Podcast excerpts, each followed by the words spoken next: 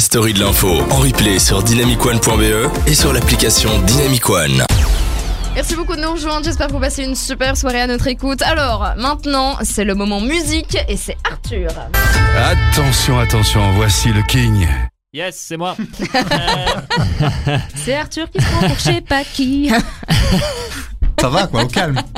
Il faut bien que quelqu'un le dise. hein. Ouais, oui, c'est voilà, ça. merci Eric. Euh, euh, in the sky. Euh, en ce moment, j'ai la grippe et donc pas trop envie de faire des prouesses littéraires. Mes yeux me brûlent et quand je pète, des bulles brûlantes d'acide jaillissent de mon cul.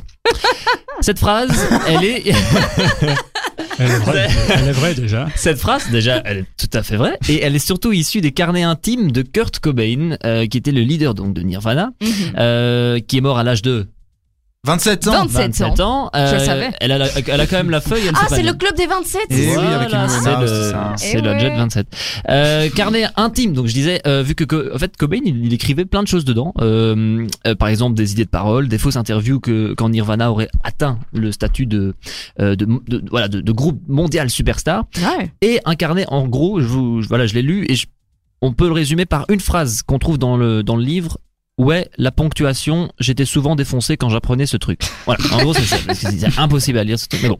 Et donc aujourd'hui, euh, il n'est pas question de carnet, mais bien d'une chanson de Nirvana, une chanson à propos d'une fille.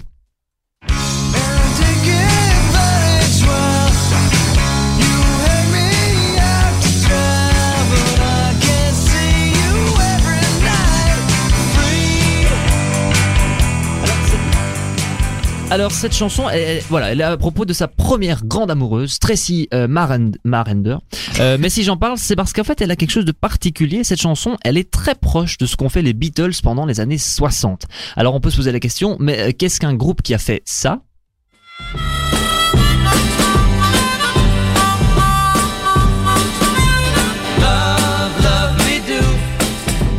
Et un autre qui a crié ça?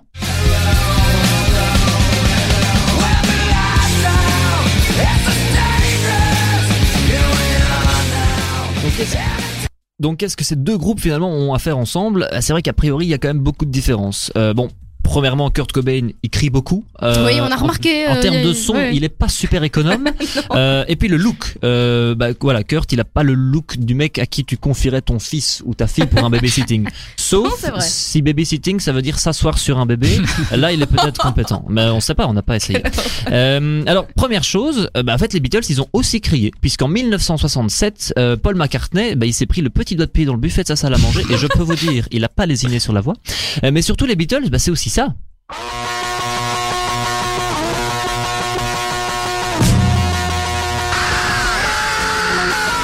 eagle picks my eye, the worm he licks my bone. Feel so suicidal, just like Dylan. When I get to the bottom, I go back to the top of the slide, Et puis ensuite, au niveau de l'image, bah, bien que les Beatles aient souvent et presque toujours été décrits comme euh, des anges et des beaux fils de rêve, bah, c'était pas non plus euh, les, les plus gentils. Pour, pour vous dire, John, Lennon était en fait super violent. Euh, Enfin bon, pas non plus super violent, mais il était un peu violent quand même dans- pendant sa jeunesse. D'ailleurs, la première. Bah, la première presse nationale, la première fois que les Beatles ont été dans un journal national, c'est parce que Lennon avait tabassé le DJ à l'anniversaire de, Ma- de McCartney. Non, mais il l'avait mérité aussi, hein. Enfin, il y a un moment, ça va. Euh, il avait joué les Rolling Stones. Bon, voilà, je veux dire, bon.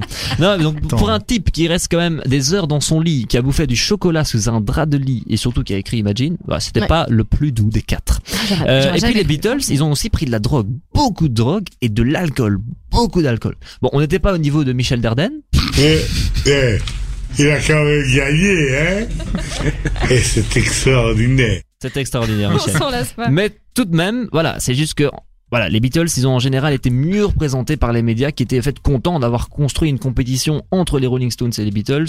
Et donc ils disaient bah voilà, les Beatles c'est les gentils, les Rolling Stones c'est un peu euh, les plus sales, les plus euh, les, les, les moins bons genres.